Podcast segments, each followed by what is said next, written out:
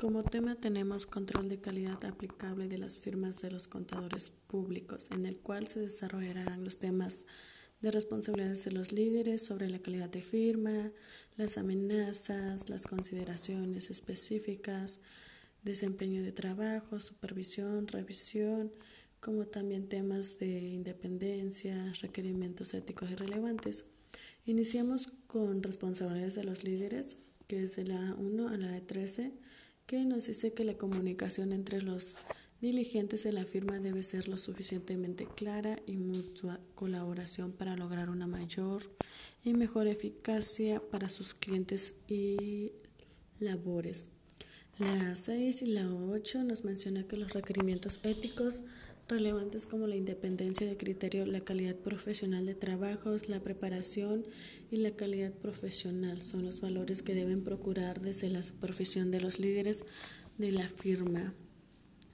La amenaza de familiaridad, la confirmación por escrito en papel o de forma electrónica, al igual que emprender las acciones correspondientes, crean relevancia en el caso volviéndoles del interés para la firma. Eh, a 14, al evaluar la integridad de un cliente debe ser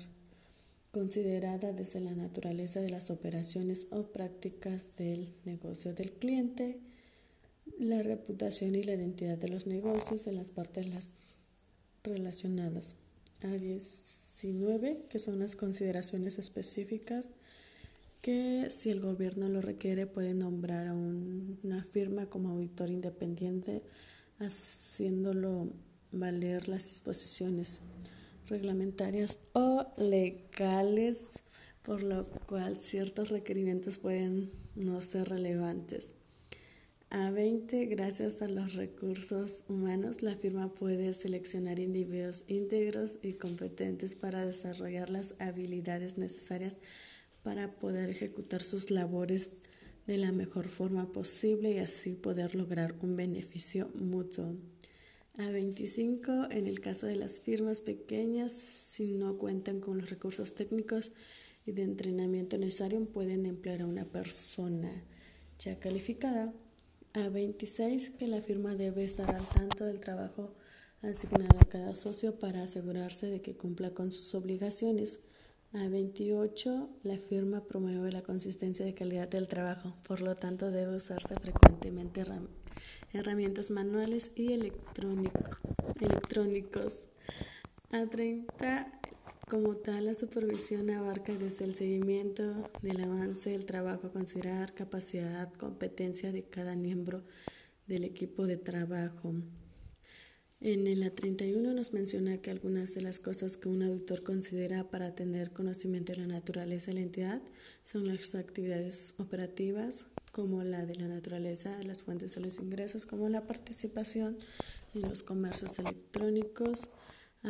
alianzas, dispersión geográfica, transacciones, entre otras actividades.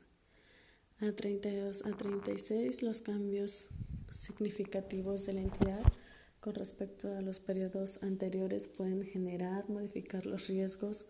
de incorrección material, una entidad con cometido especial o vínculo con cometido especial gubernamental tiene un cometido claro específicos y también tenemos como ejemplo de llevar a cabo un arrendamiento, desarrollar actividades en investigación. La entidad para contabilizar las transacciones significativas e inusuales hasta los cambios políticos contables de la entidad,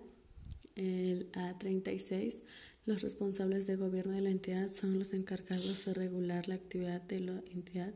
poniendo los objetivos y estrategias para alcanzar con los mismos y que puedan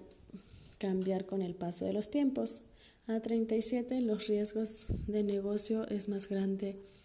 que la incorrección material de los estados financieros a 60 y por último se tiene que el sistema del control interno de la entidad puede estar dispuestos por elementos manuales y automatizados que deben ser tomados en consideración por el auditor, pues pueden no ser un factor de riesgo en los procesos. Y esto ha sido todo y ya que sabemos las importancias de los auditores, el cual deben estar muy pendientes con sus clientes y así poder llevar un trabajo de la forma correcta para no tener problemas con otras personas y entidades.